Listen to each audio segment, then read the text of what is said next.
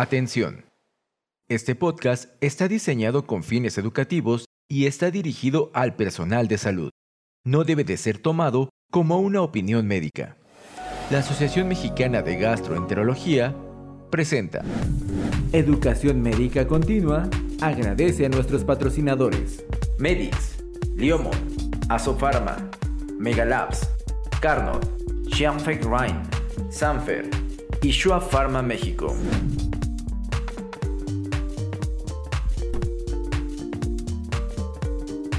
Gastroperlas AMG, conducido por el doctor Octavio Aguilar.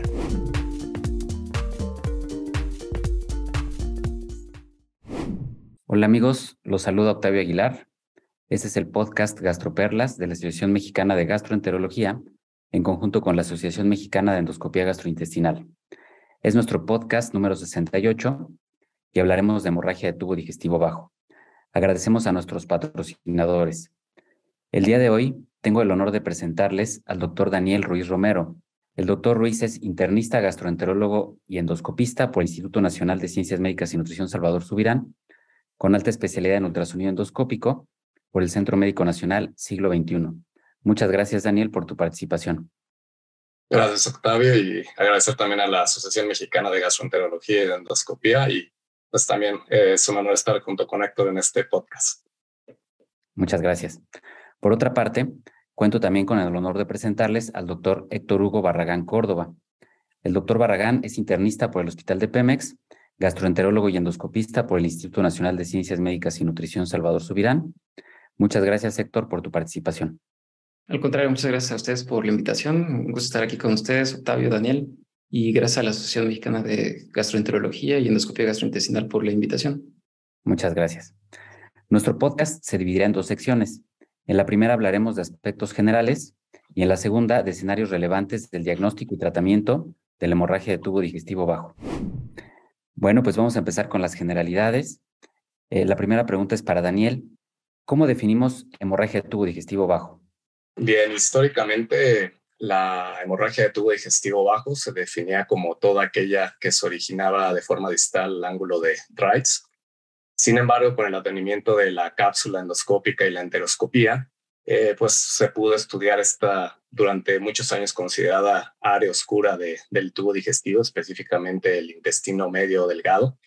Y eh, a raíz de, esta, del uso de ambas, ambos procedimientos, fue que en el 2015 las guías del Colegio Americano de Gastroenterología redefinieron y distinguieron a la hemorragia de intestino delgado eh, respecto a la de origen eh, bajo, porque la presentación, el manejo, desenlaces clínicos, pues suelen ser distintos.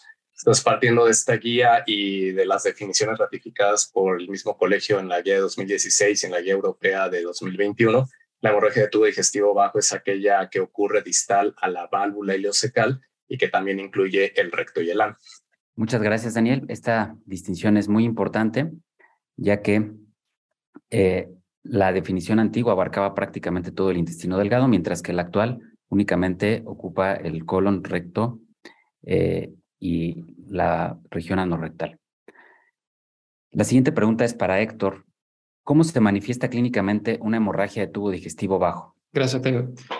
Pues aquí tenemos dos escenarios principalmente. Podemos enfrentarnos como una hemorragia crónica, que más que clínicamente vamos a ver a un paciente con hallazgos de laboratorio, una anemia microcítica, y el escenario pues que nos vamos a enfocar ahorita un poquito más es el de la hemorragia aguda.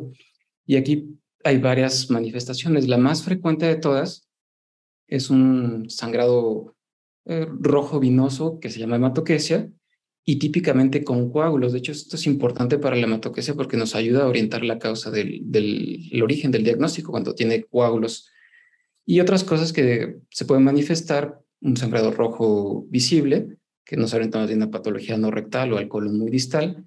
Y también es importante pues considerar otras manifestaciones clínicas, por ejemplo, si el paciente tiene pues dolor abdominal, tiene antecedentes de cardiopatía isquémica, a lo mejor orientar un poquito más el diagnóstico hacia una colitis isquémica, o cuando un paciente se presenta con pues diarrea sanguinolenta, igual dolor abdominal y cierto grupo etario, pues a lo mejor una cuestión infecciosa como causa de sangrado o una enfermedad inflamatoria intestinal.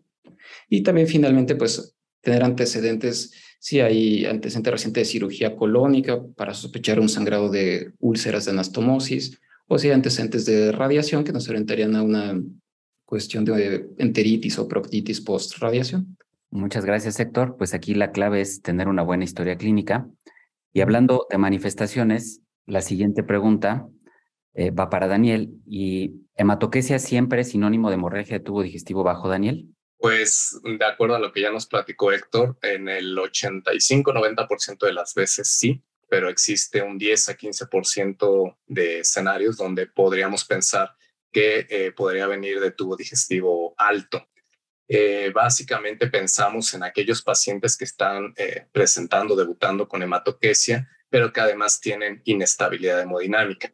Y en particular, ¿qué, pacientes podríamos pensar en esta posibilidad? Aquellos con historia de úlcera péptica, los cirróticos que ya tienen algún dato o alguna manifestación de hipertensión portal y también se ha visto en menor medida en aquellos consumidores importantes de AINES o anticoagulantes, eh, como escenarios clínicos. Algún dato de laboratorio que nos podría orientar es eh, si evaluamos el BUN y la creatinina y el cociente de estos niveles es mayor a 30, como en una hemorragia digestiva alta, pues también nos debe hacer considerar en esta posibilidad. Eh, algunas guías sugieren que podrías colocar una sonda nasogástrica, sin embargo, la verdad es que es poco útil porque, bueno, si es positiva, pues sí puedes pensar que es hemorragia digestiva alta, pero el que sea negativa o que tengas un aspirado biliar, no lo descarte. tal vez la única utilidad de colocarla en, el, en este escenario sería si vas a preparar al paciente de forma rápida y masiva con, eh, para una colonoscopia, porque habrá algunos pacientes que no toleren tanto volumen. La guía británica del 2019 eh, establece que si el paciente está inestable con hematoquesia eh, y que ah, después de una reanimación adecuada persiste inestable hemodinámicamente, primero hagas la angiotomografía y si esta es negativa o si desde el inicio el paciente llega inestable y con la reanimación adecuada se estabilice, pues eh, pensemos realizar primero una gastroscopía. Muchas gracias, Daniel. Esto esta pregunta es sumamente importante porque eh, sí existe un pequeño porcentaje de pacientes con hematoquesia que puede venir de arriba, que tenemos que identificar eh, para que nuestra vía de acceso endoscópica sea adecuada de inicio. Héctor, eh, ¿cuáles son los factores de riesgo para una hemorragia de tubo digestivo bajo? los factores de riesgo pues son inherentes al paciente y pues esto es como parte de la historia clínica que nos ayuda a identificar qué paciente podría presentarse con eso. No son específicos de tubo digestivo bajo, pero si nos encontramos con un paciente de cierta edad, en especial como más de 60 años, que utilice algunos medicamentos, principalmente AINES, aspirina o antiagregantes plaquetarios o algún anticoagulante, entonces pues esto nos eh, orientaría más como un factor de riesgo. Y este, la presencia de comorbilidades. Son más frecuentes los sangrados tubos digestivo bajo en pacientes que han tenido otra enfermedad como diabetes, hipertensión, cardiopatía isquémica, etc. Entonces, considerando como esto de manera global, serían de los principales factores de riesgo para tener un hemorragia digestivo bajo.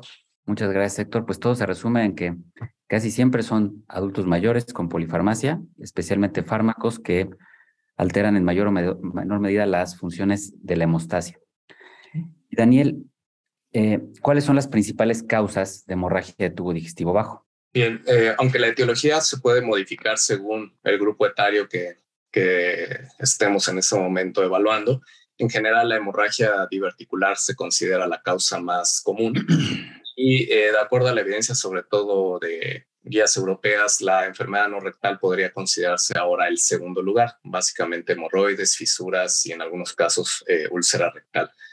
La verdad es que dependiendo mucho la población, pues depende, también puede haber un poquito de variaciones en los, eh, las siguientes etiologías, pero en general también eh, algunas otras que debemos pensar pues son angiodisplasias, eh, proctitis por radiación, colitis isquémica, pólipos, cáncer, hemorragia pospolipectomía si realizamos algún procedimiento de este tipo, enfermedad inflamatoria intestinal, en el caso de adolescentes, pensar a lo mejor o adultos muy jóvenes, en divertículo de Meckel y hasta en un 22% de los casos podría no encontrarse una causa aparente. Pero en general estas son como las etiologías que globalmente debemos pensar.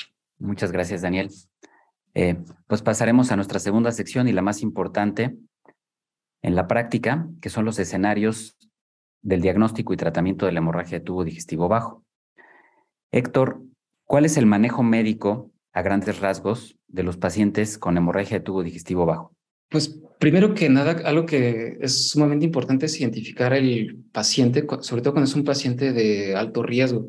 Entonces aquí, cuando se manifiesta como con choque, con sangrado visible, que está inestable hemodinámicamente, entonces el manejo médico inicial consiste en la reanimación del paciente. Hay evidencia donde comparan la reanimación tradicional con la reanimación agresiva, que esta se define como, de acuerdo a diversos parámetros, dependiendo del autor del estudio, pero en general es como mantener las metas de la presión arterial media, la frecuencia cardíaca, el gasto urinario, etcétera.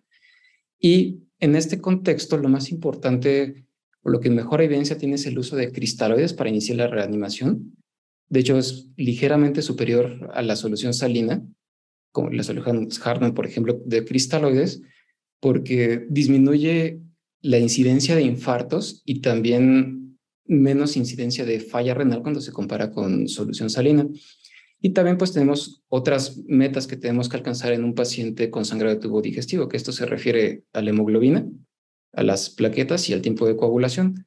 La hemoglobina, la meta pues varía de acuerdo a las guías donde se haya revisado, pero un consenso es como entre 7 y 9, a menos que el paciente sea cardiópata y se inicia la transfusión con, a partir de 8 o menos, con una meta por arriba de 10. Y el INR y lo ideal es llevarlo abajo de 1.5, aunque entre 1.5 y 2.5 no se contraindica una terapia endoscópica. Y más de 2.5, bueno, ahí sí hay que consultar con algún hematólogo o con un cardiólogo si vale la pena riesgo-beneficio revertir al paciente. Y finalmente las plaquetas, en un contexto de un paciente, pues, eh, digamos, previamente sano o sin ciertas comorbilidades específicas de plaquetas, la meta es llevarlo arriba de 50 mil. Muchas gracias, Héctor. Pues tocó un punto muy importante, siempre individualizar el manejo médico acorde a las características de nuestros pacientes. Y Daniel, ¿hay alguna forma de clasificar el riesgo de desenlaces adversos en pacientes con hemorragia de tubo digestivo bajo? Bien, eh, a diferencia de la hemorragia de tubo digestivo alto, donde sí es muy conocidas las escalas que eh, se utilizan con mayor frecuencia para estratificación, sí existen también algunas escalas para eh, tubo digestivo bajo, sin embargo, algunas no han sido validadas eh, de forma eh, general y eh, tampoco hay estudios comparativos entre ellas a diferencia de las de tubo digestivo alto. una cosa que ya se tocó, que mencionó Héctor, pues es primero evaluar la presencia de factores clínicos adversos, los cuales ya él abundó bastante bien en ellos. Y dentro de estos también, pues la inestabilidad hemodinámica viene siendo uno de los principales factores. En general, em, la presencia de esta inestabilidad hemodinámica, la edad, el tacto rectal con abundante sangre o hematoquesia recurrente, si se requieren eh, transfusiones por anemia severa, la historia de diverticulosis o angiodisplasias y el consumo de AINES anticoagulantes son factores que nos pueden hacer pensar que este paciente se tendría que hospitalizar por el mayor riesgo de efectos de, de eventos adversos, sobre todo si se suman varios de estos factores. Eh, recientemente también se ha propuesto una nueva herramienta, la llamada escala de Oakland, que es una escala que se generó en Inglaterra y ya tiene validez en algunos, eh, en algunos estudios realizados de forma retrospectiva en Estados Unidos. Y esta escala evalúa siete parámetros, eh, la edad, el género, el antecedente de una hospitalización previa por hemorragia digestiva baja, los hallazgos del tacto rectal y parámetros clínicos que son la frecuencia cardíaca, la presión arterial sistólica, y los niveles de hemoglobina. Y en base a estos siete parámetros, se puede tener un puntaje de, riesgo que se considera que si es de 8 o menos puntos y eh, es un paciente que se presenta con una hemorragia autolimitada y está estable, lo puedes egresar eh, y estudiarlo de forma externa en un tiempo razonable. Sin embargo, aquellos pacientes que tienen eh, una escala de Oakland de más de 8 puntos, aun cuando estén estables, pues sí se deben hospitalizar. Y bueno, pues de inicio sabemos que aquellos pacientes con inestabilidad hemodinámica eh, definida por hipotensión, taquicardia, síncope, o ahora de forma objetiva también se sugiere considerar el índice de choque, que es el cociente entre frecuencia cardíaca y presión sistólica que sea mayor a uno. Todos estos pacientes, pues de un inicio deben eh, hospitalizarse. Muchas gracias, Daniel. Pues aquí la clave de esta pregunta es, la clínica manda y las características, en nuestro juicio, es el que va a terminar tomando la decisión, tomando en cuenta todos los parámetros que acaba, acabas de mencionar. Eh, Héctor, una pregunta muy importante. ¿Cuál es el papel de la colonoscopía en la hemorragia de tubo digestivo bajo y en qué momento debe realizarse? La colonoscopía, pues es un procedimiento que es fundamental en los pacientes con sangrado de tubo digestivo bajo. De hecho, la gran mayoría de los pacientes son candidatos a hacer una colonoscopia. Y aquí, pues hay unas cuestiones muy preciosas que me gustaría resaltar de acuerdo en quién hacerla. Es importante, pues, hacerla en pacientes que, que estén preparados. Eso es muy, muy importante. En pacientes que estén hemodinámicamente estables. Y la principal función de la colonoscopia es identificar como el sitio preciso del, del sangrado para poder hacer alguna intervención, ya sea ahí mismo en la colonoscopia o este, guiar hacia una terapia quirúrgica o algún otro sitio cuando no sea factible el tratamiento endoscópico. Y el tiempo, el tiempo es una cuestión importante. De manera global, se acepta que una endoscopía temprana, así es como debe hacerse, se cataloga como dentro de las primeras 24 horas. Hay ciertos estudios que se dan como un poquito más cortos, periodos de 8 horas, periodos de 36 horas eh, hacia el otro extremo, que básicamente lo que varía entre uno y otro es la tasa de diagnóstico. Lo que se ha visto es que mientras más temprano sea, es más alta la probabilidad diagnóstica. La probabilidad diagnóstica en general varía entre un 50 y un 90% este, de tener el diagnóstico preciso del sangrado y no impacta tanto en, en la mortalidad o en el requerimiento de cirugía, Mm, sin la colonoscopia como tal, sino como todo el contexto del paciente, la reanimación, esos son factores como más importantes en, estos desenlaces de, de, mayor gravedad. Ok, muchas gracias. Creo que también una clave aquí, cuando hablamos de colonoscopia, es que nuestro paciente debe estar bien reanimado, no meter pacientes subreanimados a una colonoscopia o no preparados donde no vamos a ver nada y el riesgo de complicaciones será mucho mayor. Y hablando de la preparación, Daniel, ¿Qué preparación colónica sugieres en los pacientes con hemorragia de tubo digestivo bajo? Bien, la mayoría de los estudios recomiendan esquemas a base de polietilenglicol.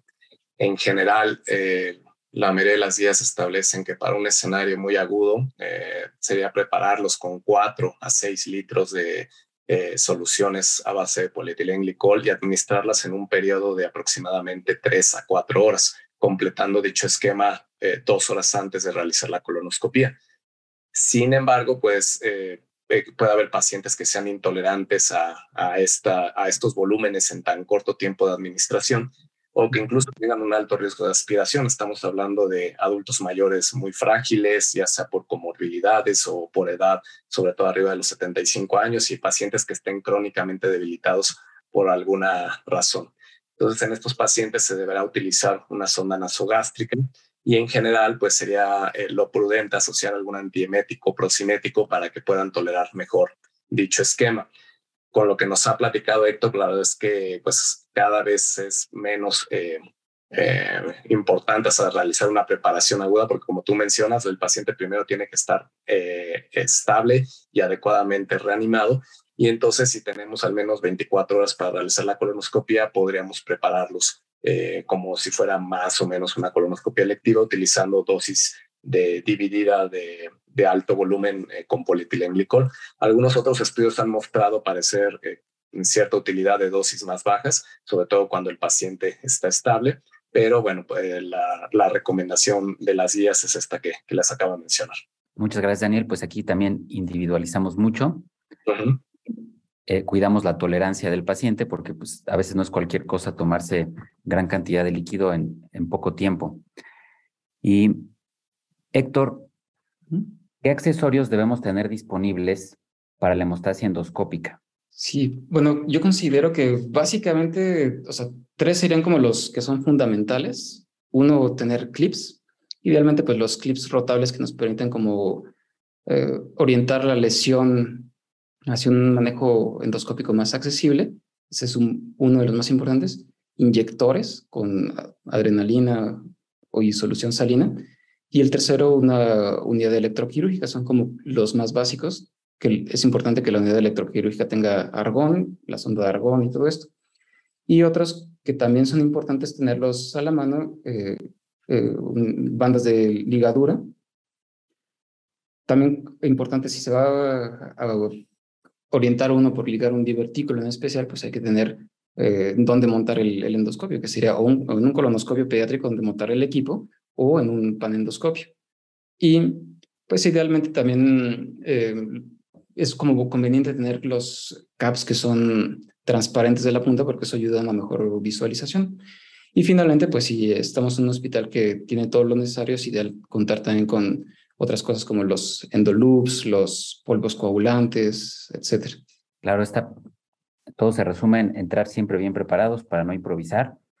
Algo que ya se considera a veces por default, pero que no hay en todos los lugares, es la bomba de irrigación, que a veces nos puede, nos puede ayudar muchísimo, incluso a veces puede ser la diferencia entre el éxito y el fracaso. Y, y pasando ya a cuestiones más específicas, Daniel, eh, es común que al hacer una colonoscopía encontremos muchos divertículos. Eh, ¿Hay alguna sugerencia para identificar al culpable? Sí, muy buena pregunta, Octavio. Pues en general, como ya hemos platicado, pues la clave primero realizar una preparación adecuada y dentro de los accesorios que Héctor ya nos mencionó, pues tener el cap, el capuchón y la bomba de infusión. Esto es indispensable para que tengamos una buena visibilidad para poder irrigar continuamente y poder lavar y depurar los restos hemáticos que, que se encontraran en la, en la zona de sospecha.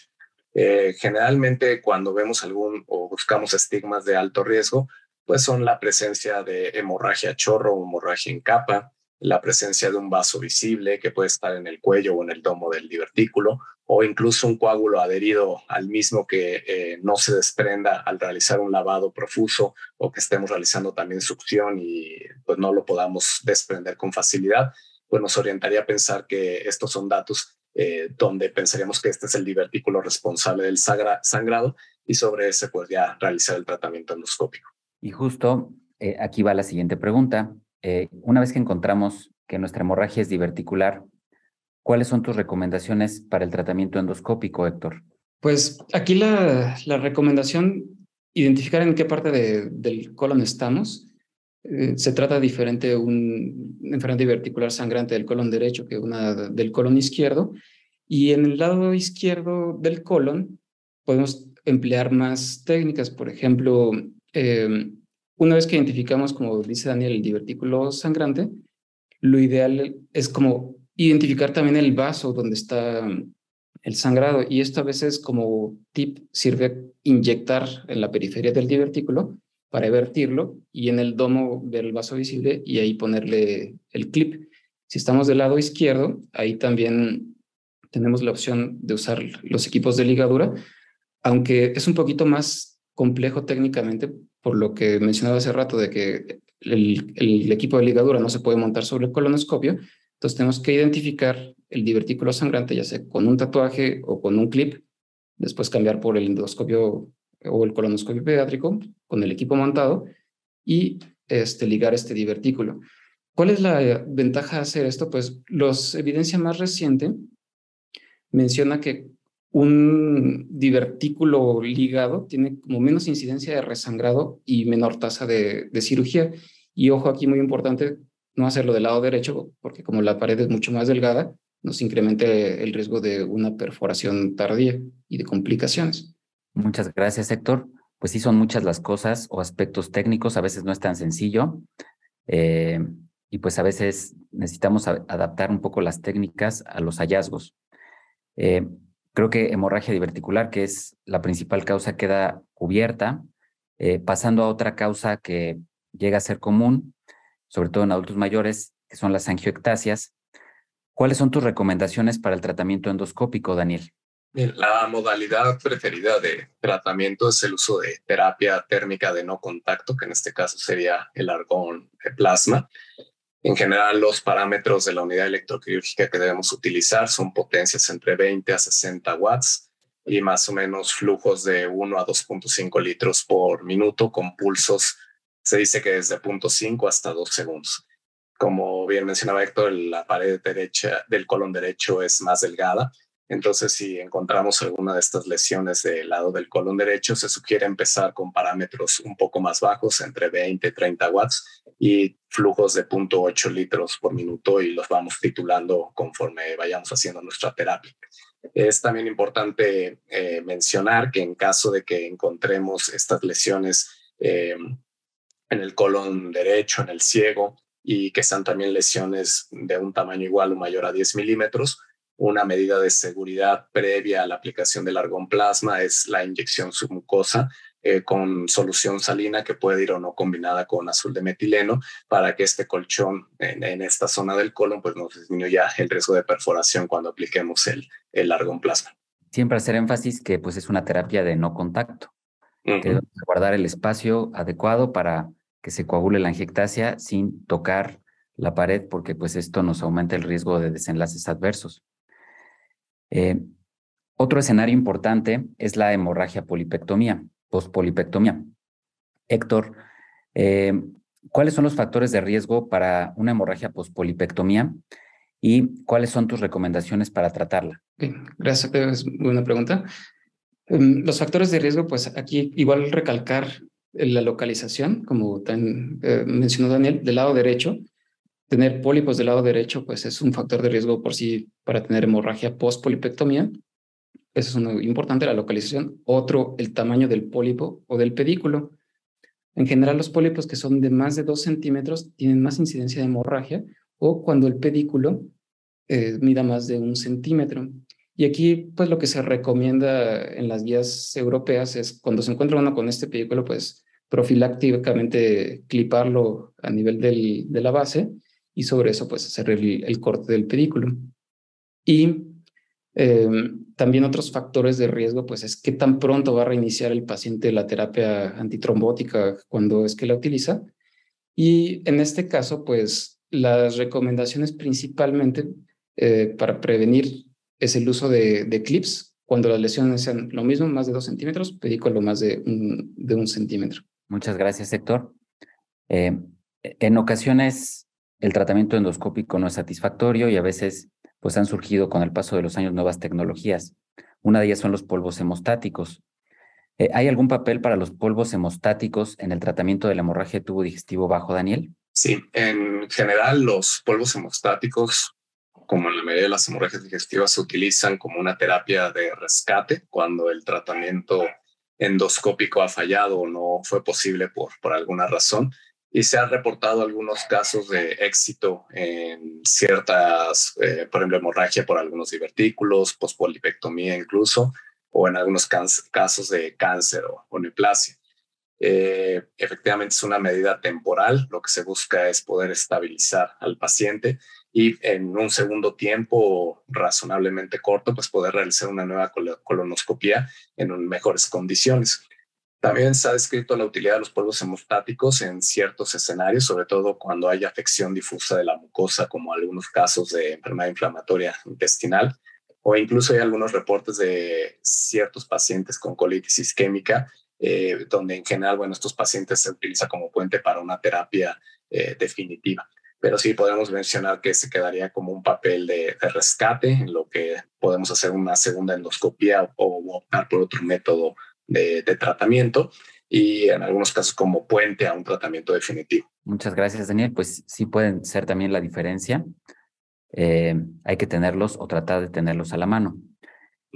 Y eh, hablando de escenarios un poco más complejos, ¿en qué momento consideras que sería necesario solicitar una angiotomografía, Héctor, y cuál sería su utilidad? Sí, es muy buena pregunta, Octavio. Eh, la angiotomografía es un estudio muy importante para el sangrado de tubo digestivo bajo masivo y la importancia es hacerla lo antes posible cuando nos dimos cuenta que pues, es un paciente que no se va a estabilizar hemodinámicamente o que no deja de sangrar, que clínicamente nos sigue manifestando un sangrado activo profuso. Y lo ideal es hacerla lo antes posible. Y la principal utilidad aquí de la angiografía es la localización del sitio de sangrado, que puede ser cercana hasta un 100% la exactitud diagnóstica. Y esto la, ah, ayuda para orientar al, tratamiento definitivo, ya sea con un tratamiento por radiología intervencionista o un tratamiento quirúrgico. Y de manera tradicional, pues se recomienda pues hacerla pronto para que pues dentro de las primeras horas o incluso hasta la primera hora el paciente ya tenga un tratamiento diferente al, al endoscópico cuando no es posible este, este segundo. Muchas gracias, Héctor. Pues sí, aquí si la colonoscopia sirve mucho para localizar y, y, no se puede hacer o no se puede tratar por colonoscopia, necesitamos localizar el sangrado porque localizándolo es la única forma de tener un tratamiento satisfactorio y acorde a tus recomendaciones, pues hay que hacer angiotomografía oportunamente. Eh, existen terapias de rescate. Daniel, ¿cuál es el papel de la radiología intervencionista en el tratamiento de la hemorragia de tubo digestivo bajo?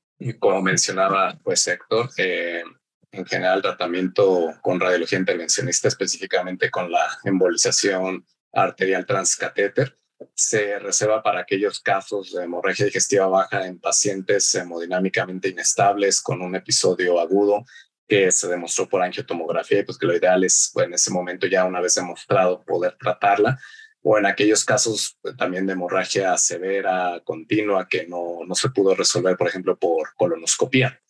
En general, como decía Héctor, la embolización se debe realizar eh, pronto. El, el, tiempo, si lo extrapolamos un poco a los escenarios de infarto agudo al miocardio o evento vascular cerebral, tiene que ser en los primeros 60 minutos tras la realización de la angiotomografía, ya que se ha visto que el tiempo pues sí influye en los desenlaces de, de este grupo de pacientes, sobre todo si están hemodinámicamente inestables. En cuanto al riesgo de isquemia intestinal, que antes se estimaba que podría ser hasta un 30-45% según las series, actualmente se sabe que no es mayor al 4%. Y eh, realmente la principal razón de que ocurra es que no se pueda lograr una embolización súper selectiva, pero bueno, pues sí es aquellos pacientes que fallan eh, al tratamiento colonoscópico o que persisten inestables desde su ingreso a pesar de una reanimación adecuada, eh, pues se resuelve específicamente para esos escenarios. Muchas gracias, Daniel. Y continuando con terapias de rescate, eh, en el caso de la cirugía, Héctor, ¿cuándo debemos considerar a un paciente candidato? Sí, es eh, una buena pregunta, Teo. Como bien mencionas, terapias de rescate y la cirugía, pues en este eh, escenario es como el último terapia de rescate cuando han fallado otras terapias, la endoscópica o cuando por algún motivo no se puede hacer, o la terapia de radiología intervencionista, porque son eh, intervenciones que tienen mayor morbimortalidad en, en estos pacientes. Lo que sí es importante aquí, igual en la eh, terapia de rescate quirúrgica, lo mismo que la intervencionista, es tener localizado el sitio de sangrado, porque eh, se ha demostrado que cuando se hace de manera sin conocimiento del sitio de sangrado, es decir, de manera ciega, podemos tener eh, peores efectos, incluso resangrados y demás. Entonces es importante eso también. Entonces, terapia quirúrgica, rescate con paciente eh, localizado el sitio de sangrado. Muchas gracias, Héctor. Pues sí, para cualquiera de las dos, vital la localización. Eh, algoritmos muy antiguos, si no se localizaba bien, recomendaban resecciones amplias. estas obviamente cayeron en desuso porque pues podemos equivocarnos en en lo resecado. Eh, finalmente, Daniel, es común que los pacientes con hemorragia tubo digestivo bajo utilicen algún tipo de antitrombótico. Eh, ¿Cuál es el manejo de los antitrombóticos en el periodo perisangrado en este grupo de pacientes? Bien, es una pregunta muy importante porque como ya hemos mencionado, pues vemos estos escenarios de hemorragia en pacientes mayores y con polifarmacia, incluyendo este grupo de fármacos. En base a la evaluación clínica, la estabilidad hemodinámica y ahora también el uso de esta escala de Oakland recientemente propuesta en las últimas guías, es como podríamos hablar en general de tres escenarios. El primero sería aquellos pacientes con una hemorragia menor y autolimitada, que ya sabemos está definida por eh, un paciente estable con una escala de Oakland igual o menor a 8 puntos. Y en general, en estos pacientes no hay que suspender ni los antagonistas de vitamina K, ni los antiagregantes, ni los anticoagulantes orales directos. El segundo escenario sería específicamente en el caso de los antagonistas de vitamina K. Eh, ahora se indica o se sabe que eh, se deberá revertir la coagulopatía solo en aquellos pacientes que tengan una hemorragia mayor con eh, que persistan pues inestables a pesar de una reanimación adecuada o que tengan una hemorragia continua severa profusa. Y en estos pacientes que están consumiendo este tipo de medicamentos se recomienda utilizar la administración de vitamina K para prevenir coagulopatía de rebote y también la administración idealmente de concentrados de protrombina que ya los tenemos disponibles eh, en, México. En caso de que no tengamos estos concentrados de protrombina, pues una alternativa podrían ser los plasmas frescos congelados, para hay que tener cuidado con el volumen administrado. Si el paciente que consume antagonistas de vitamina K tiene un alto riesgo tromboembólico por eh, las patologías que, que sean, pues lo ideal sería realizar primero un puenteo con heparina de bajo peso molecular en las siguientes 48 a 72 horas si la estabilidad del paciente nos lo permite y si son de bajo riesgo tromboembólico, eh, podemos ya suspendidos para el evento agudo, reiniciarlos hasta máximo siete días después del evento índice. Pero bueno, la, el cuidado aquí es que si hicimos el tratamiento endoscópico y suspendimos el antagonista de vitamina K, si tiene alto riesgo tromboembólico, pues hacer el puenteo con, con heparinas y eh, si no, pues reiniciarlos hasta un máximo de siete días. Y el, el, otro escenario estaremos hablando de los anticoagulantes nuevos de eh, orales de acción directa. Estos en general, como se, en la mayoría de las personas con, función renal preservada, se depuran en las primeras 12, 24 horas máximo. Entonces, pues en general se suspenden 24 horas en la mayoría de los casos y también solo se indica revertir la coagulopatía en pacientes con hemorragia mayor que persistan inestables a pesar de la reanimación o eh, con una hemorragia continua severa eh, también. Eh, específicamente para estos anticoagulantes orales directos ya existen algunos antídotos específicos, el caso de idarucizumab, que es para el dabigatran, y el andexanet alfa para el apixaban y el rivaroxaban. En caso de que para este, este, último no esté disponible, también se recomienda la administración eh, de, concentrados de protrombina, en general cuatro concentrados que nos dan una dosis aproximada de 2.000 unidades internacionales. Eh, y bueno, si suspendemos los anticoagulantes orales directos, pues también se pueden reiniciar hasta un máximo de siete días después del evento índice. En el caso de los antiagregantes plaquetarios, que sería el último escenario que, que hablaría, eh, pues en general ya se ha visto que no tiene ninguna utilidad la administración de plaquetas y que pues sabemos ahora actualmente que no hay indicación tampoco para el uso de aspirina como profilaxis primaria, según lo que nos establecen las últimas guías del Grupo de Trabajo de Servicios Preventivos de Estados Unidos.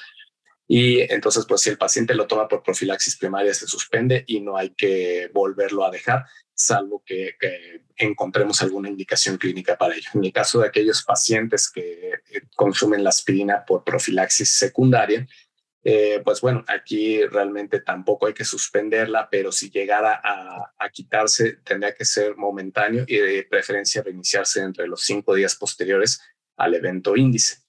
En el caso de la terapia dual, que también es muy común pues, ver este grupo de pacientes, pues en general sabemos que en los primeros 90 días de un infarto agudo al miocardio donde no se coloque un stent o en el primer año que se coloque un stent coronario medicado, pues lo ideal sería no suspenderlo. Eh, si vamos a suspender alguno, pues tendría que ser el, el clopidogrel y continuar con la aspirina, pero aquí siempre apoyados en la interconsulta con el cardiólogo o el hematólogo y, e igual también reiniciarlo dentro de los cinco días posteriores a la hemostasia. Muchas gracias, Daniel. Pues creo que al final tocaste un punto muy importante y es el manejo multidisciplinario, no perder de vista que eh, las decisiones casi siempre de este tipo de pacientes terminan siendo en conjunto. Y ya para finalizar, eh, Héctor, ¿cuáles son tus mensajes para llevar a casa? Muchas gracias, eh, Octavio. Bueno, me gustaría concluir con tres puntos de lo que debemos hacer y tres puntos de lo que no debemos hacer. De lo que debemos hacer, eh, uno, identificar los pacientes de alto riesgo, estadificarlo y reanimar precisamente con soluciones cristaloides y tener en cuenta las metas eh, de hemoglobina de 7 a 9, el INR de menos de 1.5 o de 1.5 a 2.5 para terapia endoscópica, las plaquetas más de 50 mil. Y la tercera cosa, colonoscopia temprana en las primeras 24 horas. Y de las cosas que no debemos hacer, eh, uno, idealmente, cosas que pueden tener escenarios catastróficos, idealmente no suspender la aspirina con profilaxis secundaria, como bien menciona Daniel, de las terapias de rescate que a veces se llegan a usar, no usar ácido tranexámico porque aumenta la mortalidad y el índice de eventos trombóticos. Y finalmente, eh, dos puntos. No hacer colonoscopia en pacientes no preparados, esto es eh, contraproducente, y no operar a pacientes que no se tenga identificado el sitio quirúrgico, el sitio de, la hemorragia. Y Daniel, eh, ¿cuáles son, serían tus mensajes para llevar a casa? Pues bueno, complementando lo que me dijo Héctor, creo que en el manejo de, ya vimos que en pacientes con hemorragias autolimitadas y sin factores de riesgo, si están con antiplaquetarios y anticoagulantes, como mencionaba, no es necesario suspenderlos, se pueden egresar de forma segura, eh, sobre todo si eh, clínicamente están estables y esta escala de Oakland es menor a 8 puntos, y eh, sí programarlos para una colonoscopia en un tiempo razonable para poder identificar la causa del sangrado. Antes decíamos que había que revertir eh, la coagulopatía en todos los pacientes. Incluso este INR de 2.5 pues ya no se menciona en las últimas guías. Como mencionaba Héctor, pues sí es algo que se mencionaba en guías previas, pero ahora sabemos que en pacientes que realmente persistan inestables hemodinámicamente, si están adecuadamente reanimados y con una hemorragia severa, pues en estos casos este, sí optaremos por revertir la, coagulopatía, eh, dependiendo del tipo de medicamento que, esté consumiendo el paciente. Eh, pues también, como mencionaba, pues tenemos varias, eh, afortunadamente tenemos varios accesorios disponibles con las técnicas y los tips que hemos platicado a lo largo de esta podcast dependiendo la etiología es como decidiremos usar uno u otro, tener siempre un poquito más de cuidado en las lesiones del colon derecho, ya vimos que eh, pues son lesiones que pueden complicarse más por la pared delgada que se tiene en esa zona, entonces pues eh, considera la inyección submucosa para las angiodisplasias o eh, el uso de clips dependiendo del tamaño de la lesión de ese lado. Y que bueno, pues la angiotomografía diagnóstica y la eh, la embolización arterial, pues pueden ser una terapia de rescate cuando, cuando podamos resolverlo por colonoscopia, que en general la mayoría de los casos se va a poder resolver por colonoscopia. Y pues, como decía Héctor, pues el último escenario pues será la cirugía, ¿no? Para, para casos muy reservados. Pues muchas gracias a ambos. Eh, quizá yo a lo mejor nada más recapitularía en siempre entrar muy bien preparado con todos los accesorios a la colonoscopia y no improvisar. Eh, todo quedó muy claro. Les agradezco a ambos muchísimo su participación y hasta la próxima. Muchas gracias. Muchas gracias, Octavio. gracias, gracias, Héctor. Muchas gracias.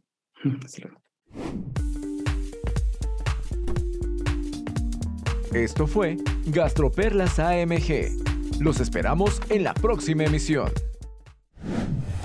La Asociación Mexicana de Gastroenterología presentó. Educación Médica Continua agradece a nuestros patrocinadores. Medix, Liomon, Asofarma, Megalabs, Carnot, Xianfeng Rhine, Sanfer y Shua Pharma México.